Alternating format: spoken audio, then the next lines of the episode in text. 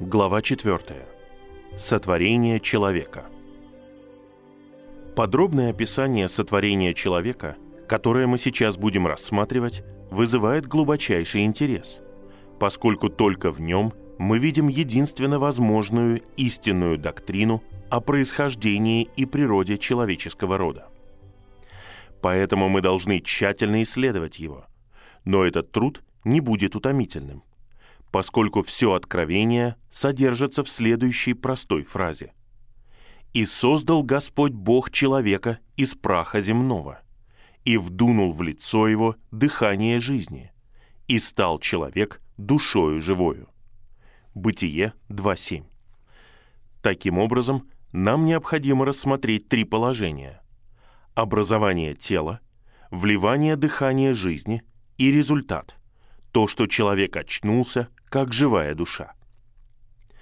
Во-первых, мы читаем, что Господь Бог образовал человека, то есть слепил его тело, как горшечник лепит глину. И в самом деле, значение еврейского глагола настолько ясно, что его причастие, используемое как имя существительное, это обычное слово, которое переводится как горшечник. Иов в своей речи вспоминает это действие Бога, когда говорит «Вспомни, что ты как глину обделал меня, и в прах обращаешь меня». Книга Иова 10.9. Материалом, из которого был слеплен человек, был земной прах, увлажненный паром. И поэтому позднее мы видим такие слова. «Ибо прах ты, и в прах возвратишься». Бытие 3.19. Слово, переведенное как «прах», это Адама, которое означает «красную землю», и от него, скорее всего, образовано слово «Адам».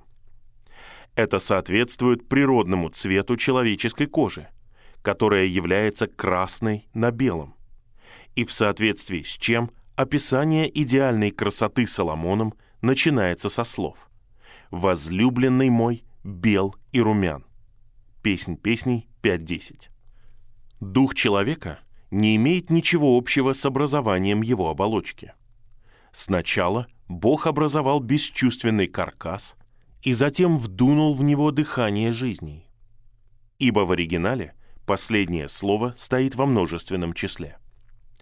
Раньше мы не замечали этого, поскольку, возможно, это не более чем широко известное множественное число в еврейском языке, указывающее на превосходство – Слово, которым обычно обозначается жизнь, редко встречается во множественном числе. Но если мы хотим придать множественному числу значение, оно может указывать на тот факт, что вдыхание Бога произвело двойную жизнь – чувственную и духовную. Различное существование каждой части мы часто обнаруживаем в себе из-за их антагонизма.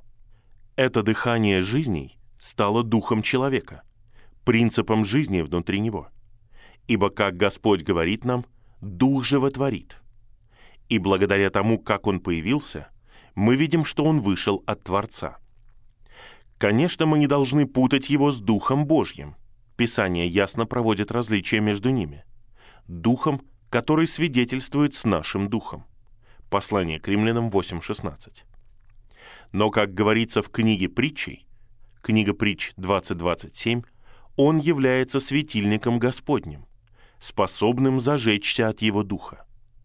Бог дал его как средство, при помощи которого человек может исследовать глубины своего сердца и узнать себя.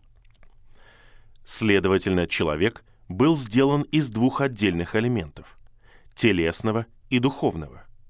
Но когда Бог поместил дух внутри оболочки из земли – их комбинация произвела третью часть, и человек стал живой душой. Примечание. Отсюда возможно значение множественного числа в выражении дыхания жизней. Дыхание Бога стало духом, и в то же время, соприкоснувшись с телом, произвело душу. Таким образом, оно стало источником и духовной, и чувственной жизни. Конец примечания. Непосредственное соотношение между духом и плотью невозможно.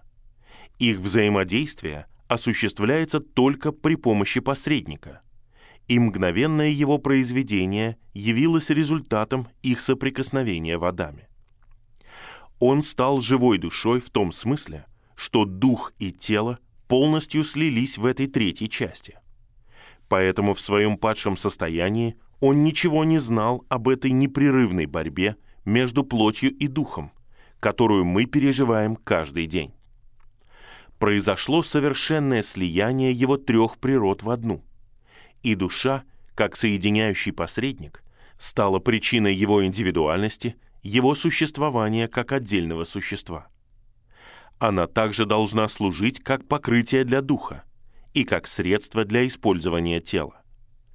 Тертулиан, скорее всего, не ошибается – когда утверждает, что плоть — это тело для души, а душа — для духа. Но важно отметить, что как душа является местом встречи элементов нашего существа в этой нынешней жизни, так и дух будет правящей силой, когда мы воскреснем. Ибо первый человек Адам стал душой живой, а последний Адам — животворящим духом. Первое послание Коринфянам 15.45 и сеется тело душевное, а воскресает духовное тело. Первое послание Коринфянам 15.44. Таким образом, в самом начале Писания мы видим предостережение в отношении популярной фразеологии о душе и теле, которая поддерживает ошибочное представление о том, что человек состоит лишь из двух частей. Эта идея настолько прочно укоренилась в нас, что из-за нее даже образовался недостаток в нашем языке. Хотя у нас есть существительные «дух» и «душа», тем не менее их часто считают синонимами. У нас нет прилагательного, образованного от последнего слова, и поэтому мы не можем ясно выразить связь с душой, кроме как посредством перефразирования. Разумеется, предпринимаются попытки транслитерировать греческое слово «психический», но непривычная форма и звук слова мешают принятию его в обычный язык. При этом недостаток такого прилагательного практически скрыл доктрину о трехчастности человека в нашей версии Писаний. Английских читателей вводят в заблуждение плохие переводы греческого слова, которое означает «относящийся к душе», но иногда оно переводится как «природный», иногда как «чувственный».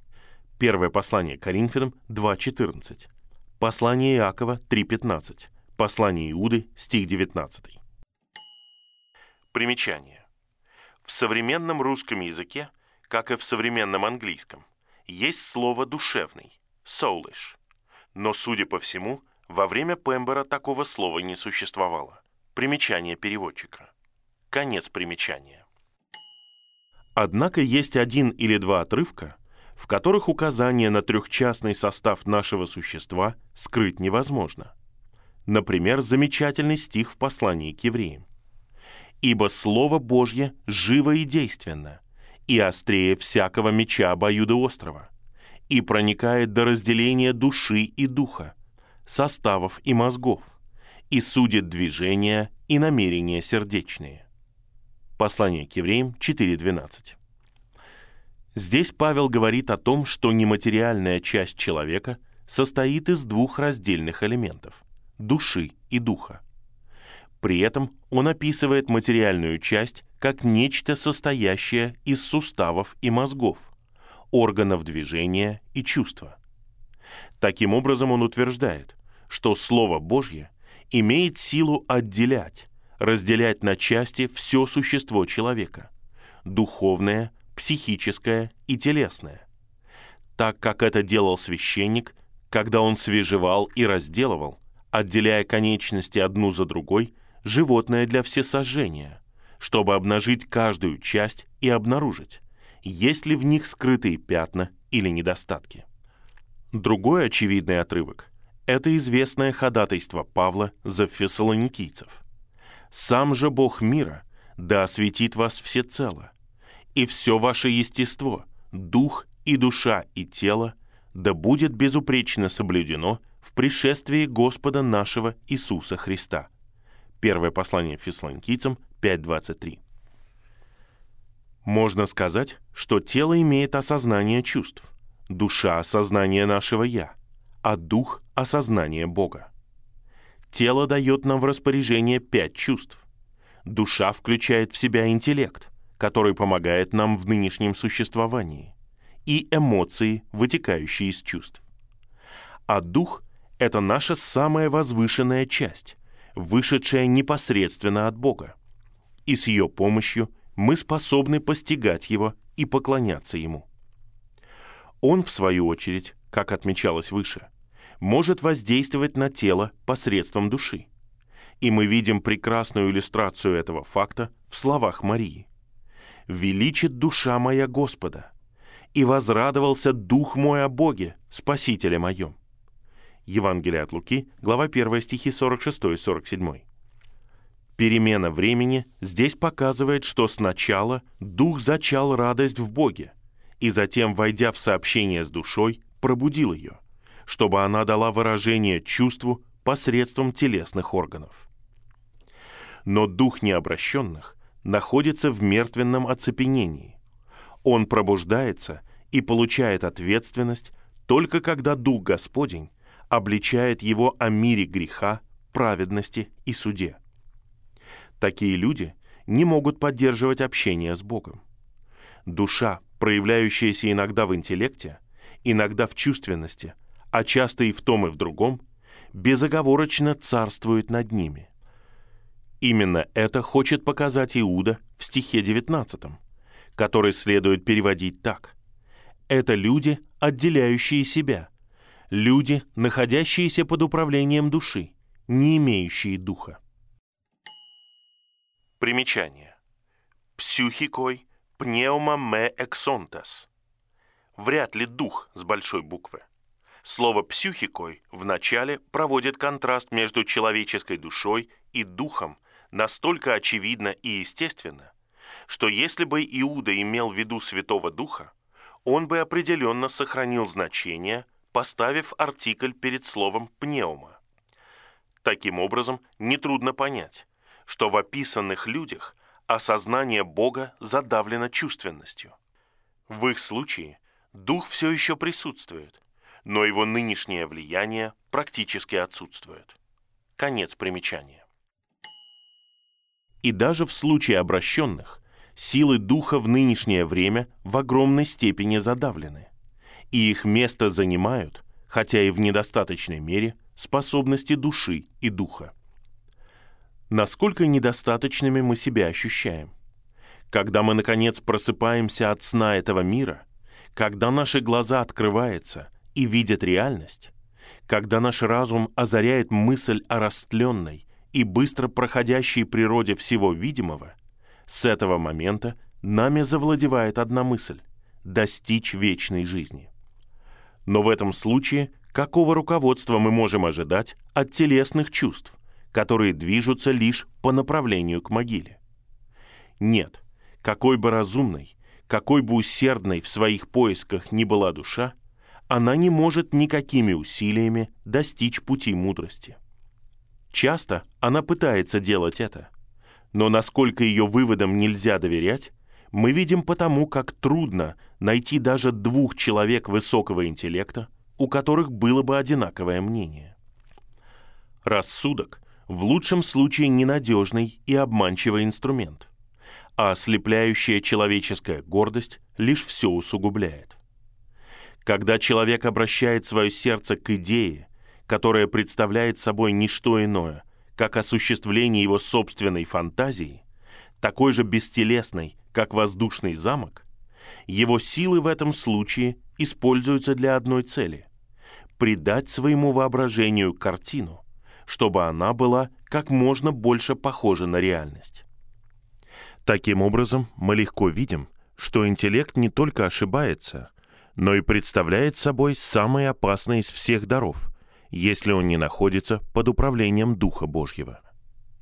Он может называть зло добром и добро злом – он может выдавать тьму за свет, а свет за тьму. Горькое за сладкое, а сладкое за горькое. Более того, его волшебное действие может наполнить не только эту жизнь, но даже регион за рекой смерти солнечными пейзажами и прекрасными картинами. Придать всему этому очертания прочной реальности, пока не наступит смертельный момент, когда в одно мгновение сверкающая картина навсегда стирается огненной тьмой неверующих. И даже в случае возрожденных людей, которые получили власть стать сыновьями Божьими, их интеллектуальная способность все равно настолько слаба, что хотя они обладают истиной в божественном откровении, тем не менее, как говорит Павел, в нынешнее время они могут лишь знать и понимать отчасти. Но когда Дух, наша действительная жизнь, будет высвобожден и снова займет престол, мы немедленно узнаем силы, которые сейчас мы не можем ни постичь, ни даже понять.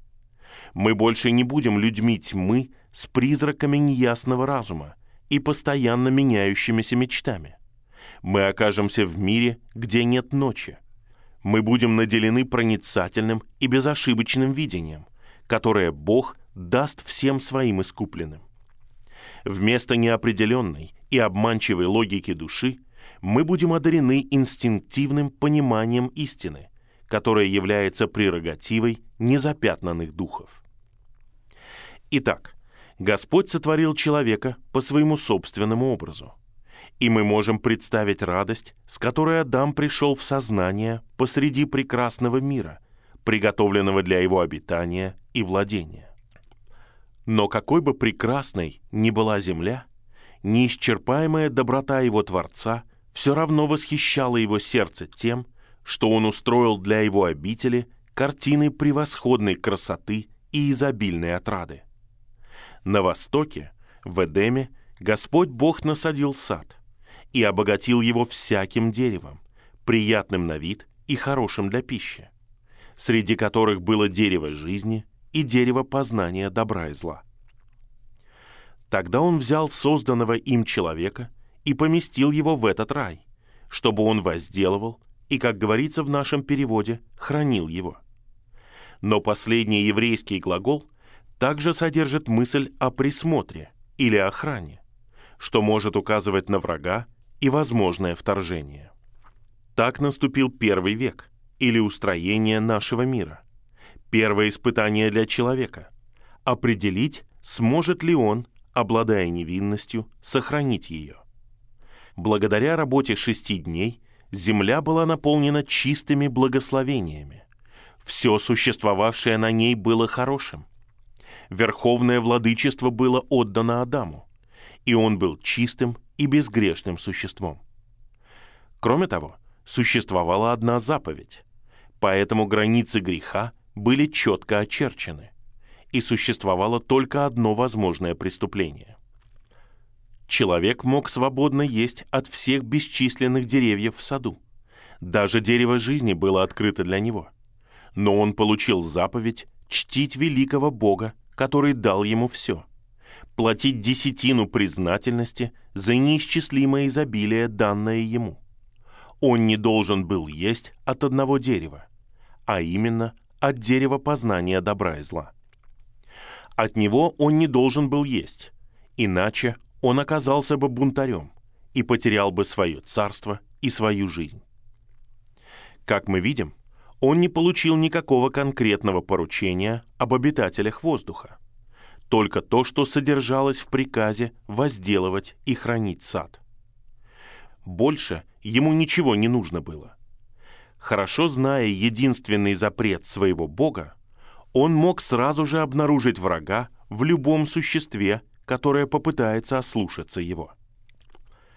В первой главе «Бытия» не упоминается этот завет с Адамом, ибо там мы видим лишь повествование о творении и воссоздании, в то время как в дополнительном повествовании мы видим моральную ответственность человека. Поэтому происходит перемена в имени Бога, который, если рассматривать его только как Творца и Правителя, называется Элохим, или могущественный, но который берет титул Иегова, обычно переводится как «Господь» в нашем переводе, как только он вступает в завет с человеком. При первом своем появлении имя Иегова соединяется с именем Элохим, чтобы рассеять любые сомнения в отношении того, кого обозначают оба слова. Очевидно, что в то время как эти имена подходят к некоторым отрывкам, тем не менее должно существовать много случаев, в которых одно из них является подходящим, а другое нет. Святые авторы всегда помнят об этом. И мы сейчас познакомимся с примерами этого тщательного разделения.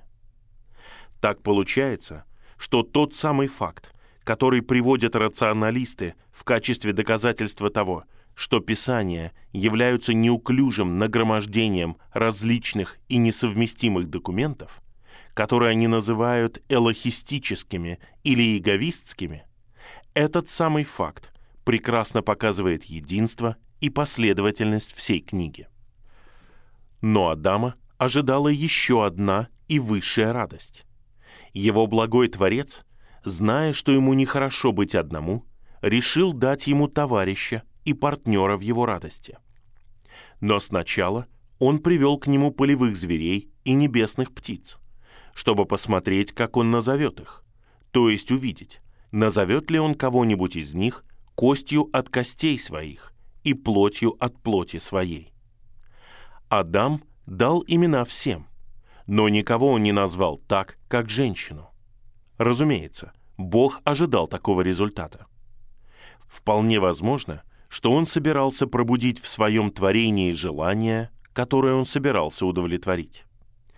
И если первый человек мог в день своего творения давать имена, несомненно, основанные на их способностях, зверям и птицам, очевидно, что язык — это дар, который дал ему Бог в тот момент, когда в его ноздри было вдунуто дыхание жизни.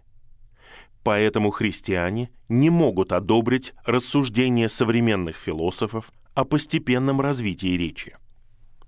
Дав имена животному царству, Адам получил свое владение еще до появления женщины. Поэтому она разделяла господство над творением не согласно своему собственному праву, а потому что была костью от его костей и плотью от его плоти. Здесь мы видим явный прообраз второго Адама и его невесты. Церковь, хотя все принадлежит ей, будет обладать всем не из-за своих заслуг, а только из-за того, что она невеста того, кто является наследником всего – Первое послание Коринфянам, глава 3, стихи с 21 по 23. В истории сотворения женщины мы должны обратить внимание на близкую связь между мужчиной и женщиной, на обязательство взаимной любви. Одна сторона обеспечивает защиту, а другая — подчинение. Каждая деталь настолько указывает на великую тайну Христа и Его Церкви, что было бы хорошо обратить внимание на некоторые сравнения. Во-первых, Господь начал свою окончательную работу, наведя на Адама крепкий сон. И второй Адам тоже лежал три дня во сне смерти, прежде чем началось сотворение его невесты. В то время как первый Адам спал, Бог открыл его бок и взял оттуда ребро, из которого он сделал женщину. Пока второй Адам спал в смерти на кресте, воин пронзил его бок, и оттуда вышли кровь и вода. И посредством этой крови, без пролития которой невозможно прощение грехов, церковь сейчас находится в процессе образования. Ты искупил Богу кровью Твоею людей из всякого колена и языка и народа и племени. Откровение 5.9 восклицают старцы, когда, наконец, наступает время петь новую песню. После того, как ребро было вынуто, Бог закрыл то место плотью. Второго ребра брать было не нужно. Для Адама была сделана только одна женщина, хотя позднее от него родилось много других. Так будет и со вторым Адамом. У него тоже будет только одна небесная невеста, церковь первородных. Те, кто его при его пришествии или присутствии. Это тело будет завершено во время его присутствия в воздухе или на первом небе, и его брак состоится прямо перед ужасным разрушением, которое случится перед тысячелетним царством, как видно из последовательности событий в 19 и 20 главах Откровения. После он спасет еще многих других, дочери царей между почетными у него. Но по правую руку от него стоит царица в афирском золоте.